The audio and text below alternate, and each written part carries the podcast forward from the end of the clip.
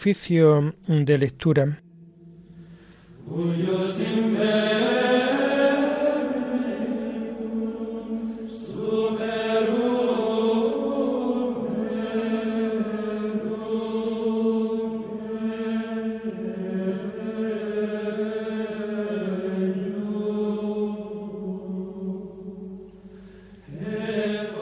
Comenzamos el oficio de lectura de este jueves 9 de marzo del año 2023, jueves de la segunda semana del tiempo de Cuaresma, y en la que hacemos también conmemoración de Santa Francisca Romana.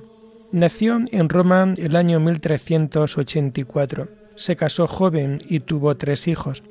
En la dura época que le tocó vivir, repartió sus bienes entre los pobres, atendió a los enfermos y desempeñó una admirable actividad con los necesitados, destacando sobre todo por su humildad y paciencia. El año 1425 instituyó la congregación de Oblatas bajo la regla de San Benito. Murió en 1440.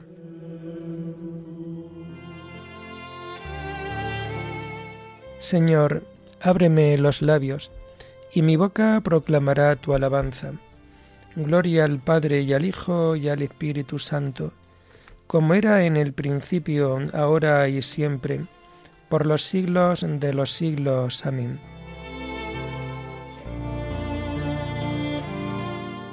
Venid, adoremos a Cristo el Señor, que por nosotros fue tentado y por nosotros murió.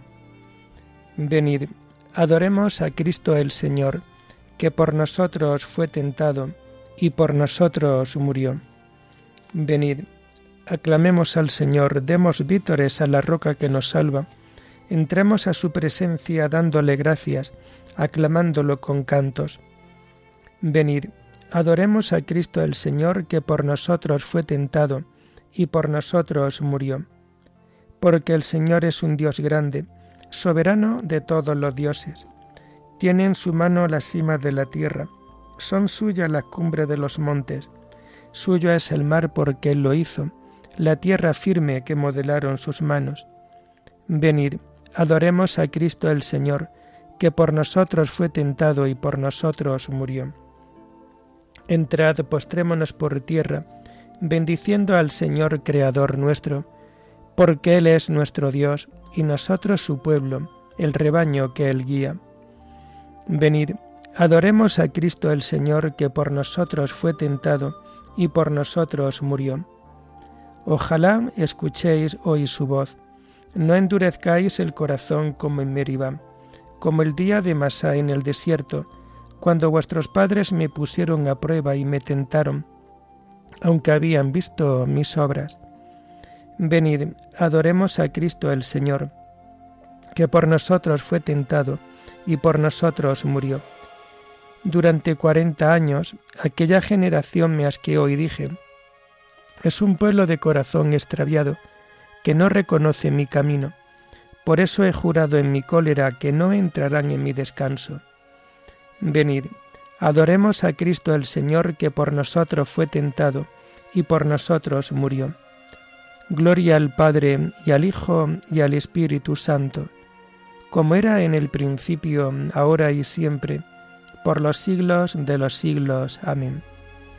Venid, adoremos a Cristo el Señor, que por nosotros fue tentado y por nosotros murió.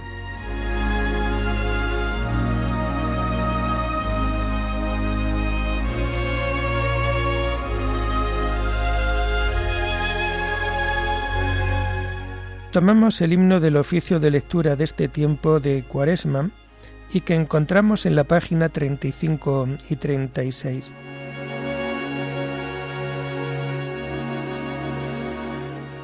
Llorando los pecados, tu pueblo está, Señor. Vuélvenos tu mirada y danos el perdón. Seguiremos tus pasos camino de la cruz, subiendo hasta la cumbre de la Pascua de luz. La cuaresma es combate, las armas, oración, limosnas y vigilias por el reino de Dios. Convertid vuestra vida, volved a vuestro Dios, y volveré a vosotros. Esto dice el Señor. Tus palabras de vida nos llevan hacia ti. Los días cuaresmales nos las hacen sentir. Amén.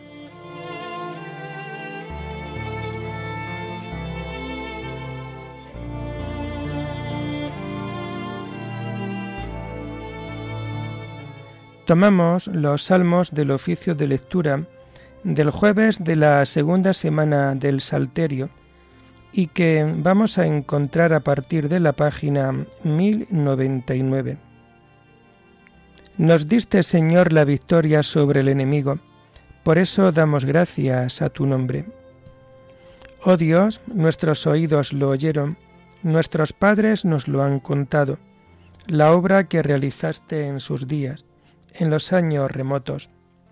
Tú mismo con tu mano desposeíste a los gentiles y los plantaste a ellos. Trituraste a las naciones y los hiciste crecer a ellos. Porque no fue su espada la que ocupó la tierra, ni su brazo el que les dio la victoria, sino tu diestra y tu brazo, y la luz de tu rostro, porque tú los amabas. Mi rey y mi Dios eres tú, que das la victoria a Jacob con tu auxilio embestimos al enemigo, en tu nombre pisoteamos al agresor. Pues yo no confío en mi arco, ni mi espada me da la victoria. Tú nos das la victoria sobre el enemigo y derrotas a nuestros adversarios. Dios ha sido siempre nuestro orgullo, y siempre damos gracias a tu nombre. Gloria al Padre y al Hijo y al Espíritu Santo como era en el principio, ahora y siempre, por los siglos de los siglos. Amén. Nos diste, Señor, la victoria sobre el enemigo, por eso damos gracias a tu nombre.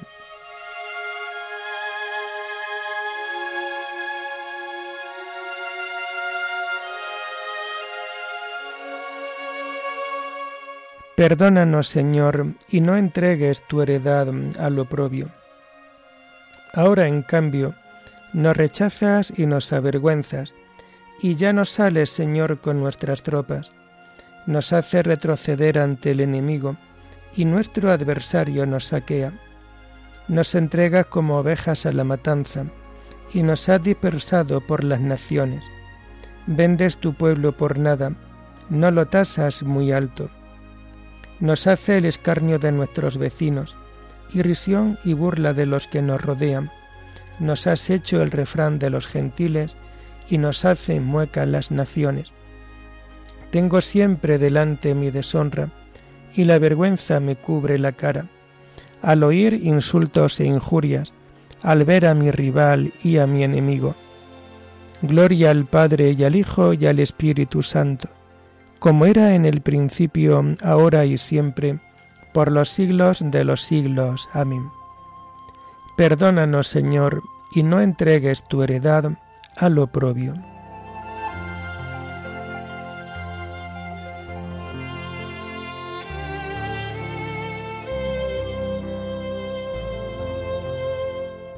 Levántate, Señor, y redímenos por tu misericordia.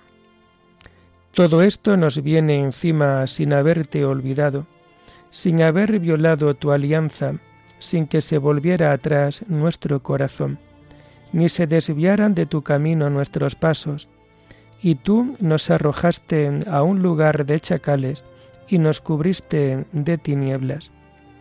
Si hubiéramos olvidado el nombre de nuestro Dios y extendido las manos a un Dios extraño, el Señor lo habría averiguado, pues Él penetra los secretos del corazón por tu causa nos degüellan cada día. Nos tratan como ovejas de matanza. Despierta, Señor, ¿por qué duermes? Levántate, no nos rechaces más. ¿Por qué nos escondes tu rostro y olvida nuestra desgracia y opresión? Nuestro aliento se hunde en el polvo, nuestro vientre está pegado al suelo. Levántate a socorrernos, redímenos por tu misericordia.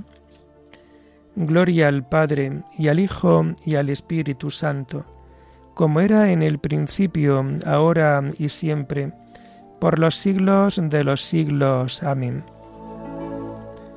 Levántate, Señor, y redímenos por tu misericordia.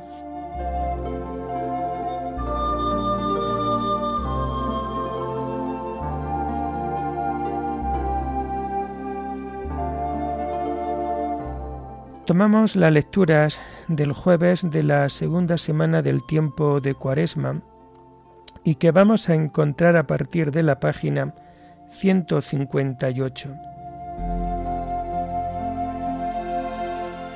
El que medita la ley del Señor da fruto en su sazón. La primera lectura está tomada del libro del Éxodo. Moisés nombra jueces. En aquellos días Moisés se sentó a resolver los asuntos del pueblo y todo el pueblo acudía a él de la mañana a la noche. Viendo el suegro de Moisés, viendo el suegro de Moisés todo lo que hacía éste por el pueblo, dijo, ¿Qué es lo que haces con el pueblo? ¿Por qué estás sentado tú solo mientras todo el pueblo acude a ti de la mañana a la noche? Moisés respondió a su suegro, El pueblo acude a mí para que consulte a Dios cuando tienen pleito, vienen a mí a que se lo resuelva y a que le explique las leyes y mandatos del Señor.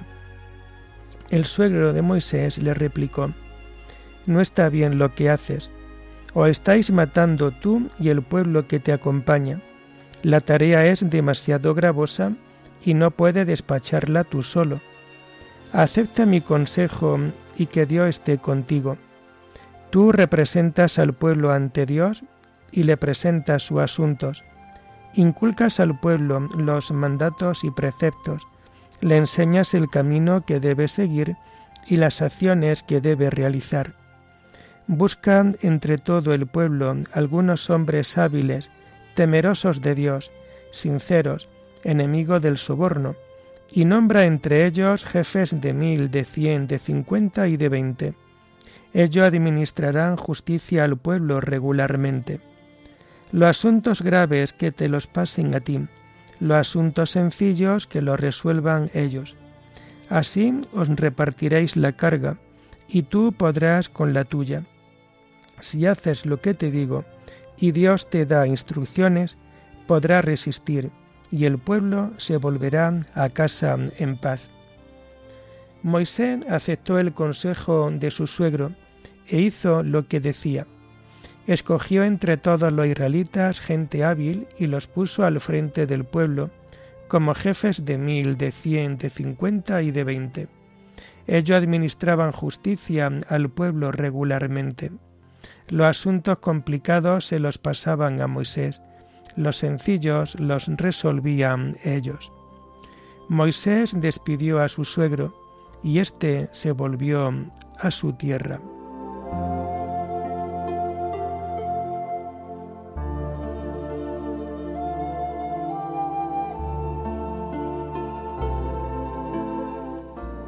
El Señor bajó en la nube, habló con Moisés, y apartando algo del espíritu que poseía, se lo pasó a los setenta ancianos.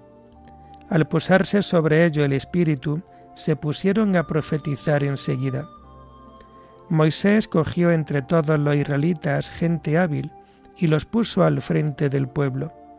Al posarse sobre ello el espíritu, se pusieron a profetizar enseguida.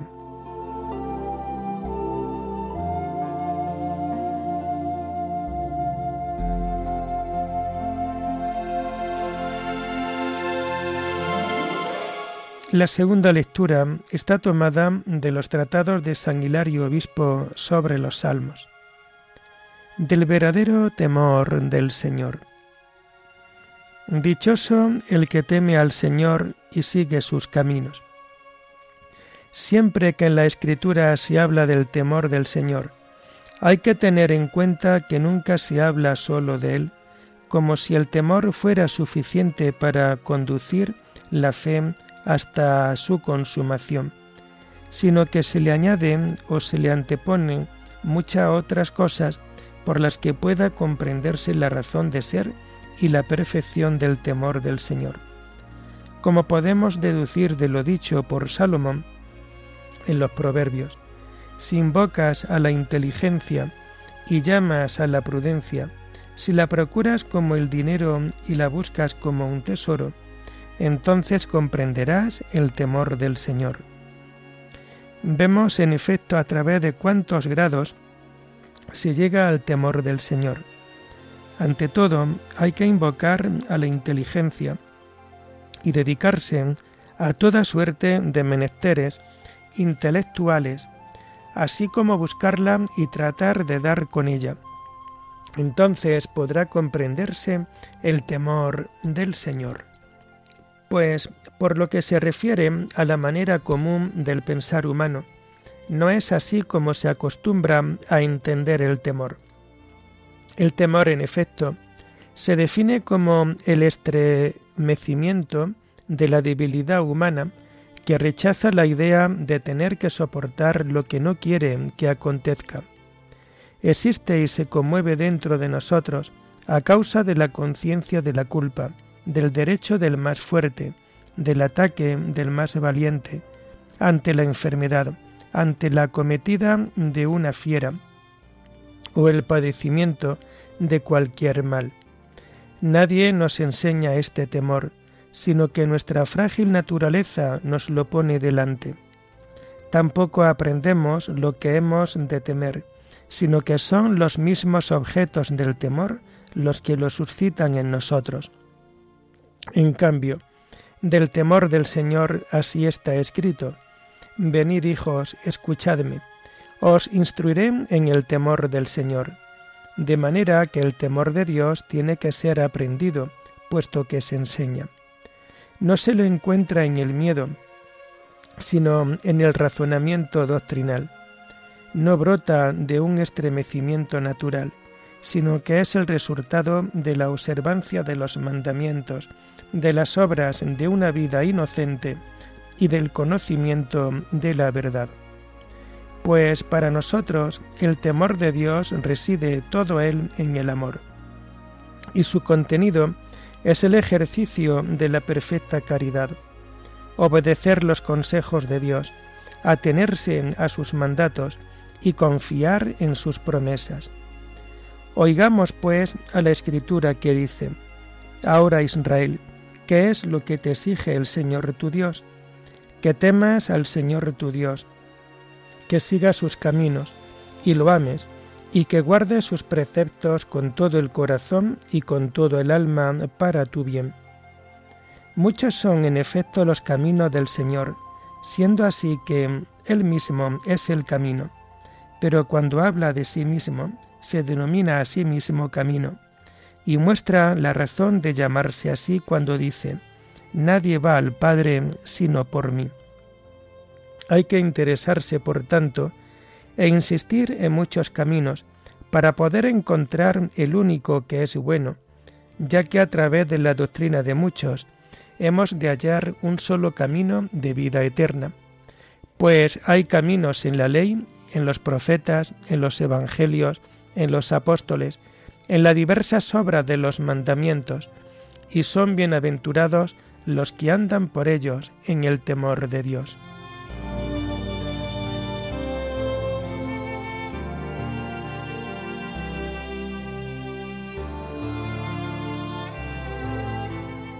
Los que temen al Señor buscan su favor, los que lo aman cumplen la ley. Su misericordia llega a sus fieles de generación en generación. Los que temen al Señor buscan su favor, los que lo aman cumplen la ley.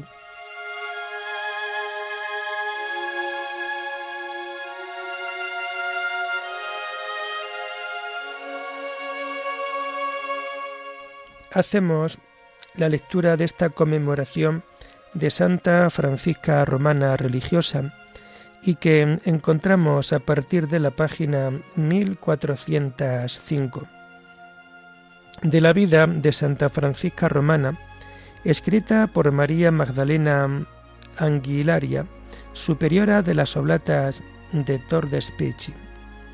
La paciencia y la caridad de Santa Francisca.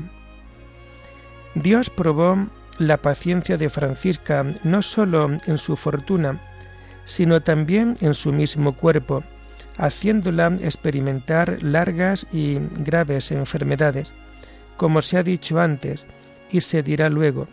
Sin embargo, no se pudo observar en ella ningún acto de impaciencia, ni mostró el menor signo de desagrado por la torpeza con que a veces la atendían.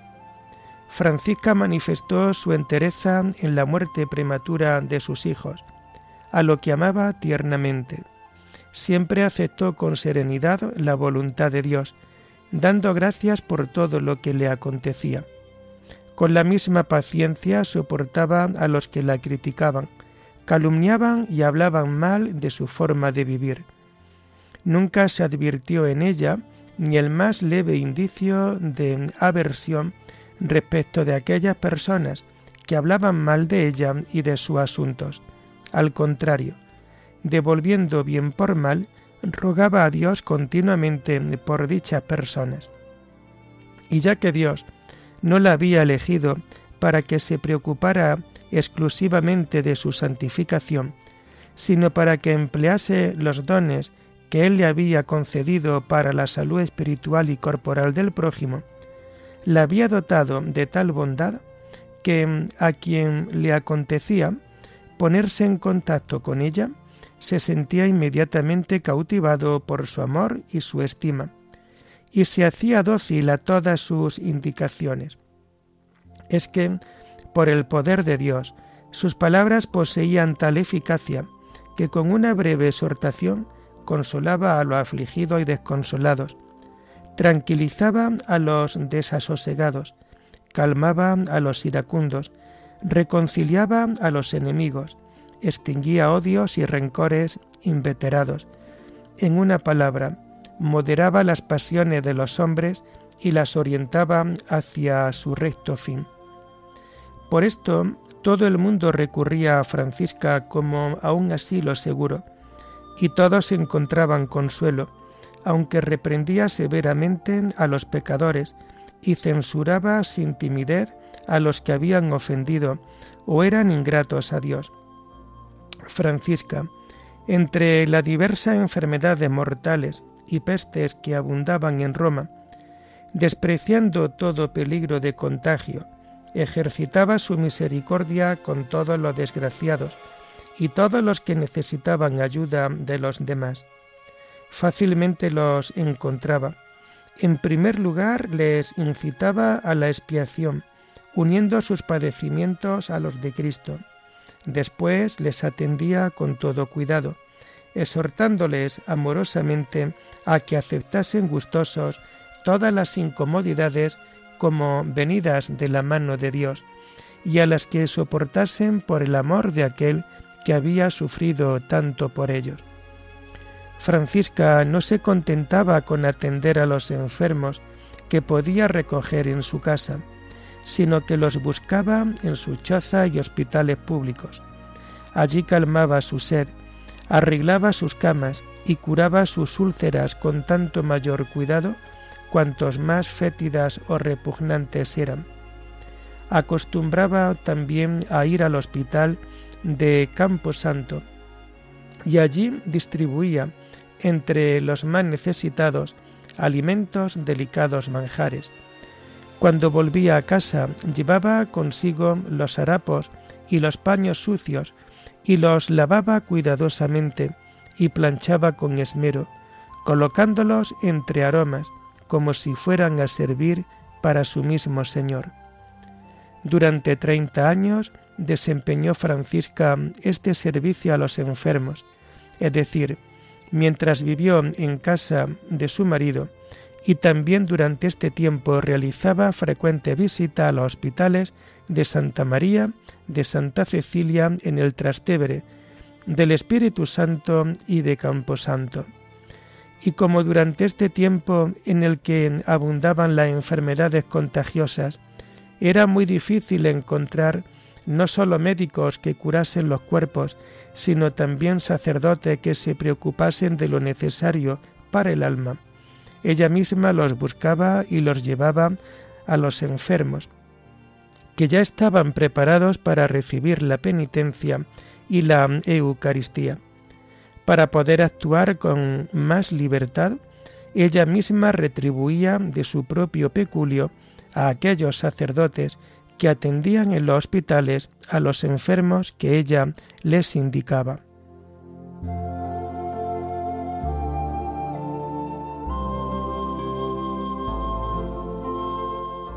El Señor te bendiga, pues ya saben todos los del pueblo que eres una mujer de cualidades. El Señor ha glorificado tu nombre de tal modo que tu alabanza está siempre en la boca de todos, pues ya saben todos los del pueblo que eres una mujer de cualidades. Oremos.